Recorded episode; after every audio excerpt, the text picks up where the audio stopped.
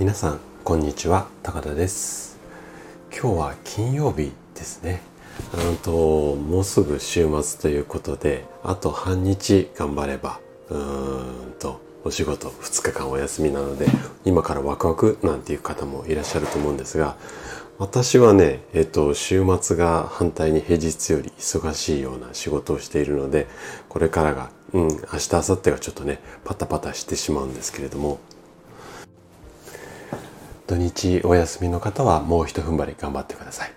さて、今日なんですけれども、正しい、正しいを持つ。今日はね、ちょっとそんな話をしていきたいなというふうに思っています。で、今日もね、50代の君に伝えたい50のこと、このシリーズで、えっ、ー、と、話をしていくんですが、このシリーズはね、私自身がもう一人の自分に話しかける。こんなスタイルで、えっ、ー、と、話を展開していきます。今日もね、最後まで、えっ、ー、と、聞いていただけると嬉しいです。それでは早速本編に行きましょう。今の人に言ったら笑われるかもしれないけれども、今50代の私みたいな人間がね学生の頃の運動部。本当にまさに昭和の時代なんだけれどもこの頃の運動部の人たちの常識っていうのは例えば練習中には水は絶対に飲まない。うさぎ跳びでグランド一周。こんなことが常識だった時代なんだよ。だから練習や根性こんなことはねすごく大好きな世代なんだ。そして今の20代より50代の人の方がはるかに根性がある。そして結果よりそこに到達する過程これをね重要視する傾向があるんだ。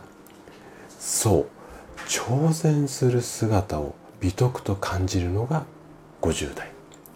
なので50代が成功するためには自己流を捨てる必要があるんだ。せっかく新しいことを習いに来てるのに昔はこうやってました。と言って自己流にこだわる人は本当に多い。でもね新しいことを習得するには過去の正しいこれを捨てることがすごく大切になる。道具や情報そして世の中の仕組みが大きく変化してそのやり方そのものが変わっている時代。今令和の時代っていうのはそんな変化の激しい時代なんだよ。まだ君は昔のやり方を変えずに習おうとしているのかい？今日君に伝えたかったこと。それは新しい正しいを持つ。今日のお話はここまでになります。最後までお聴きいただきありがとうございました。次回の放送も楽しみにしていただけると嬉しいです。それではまた。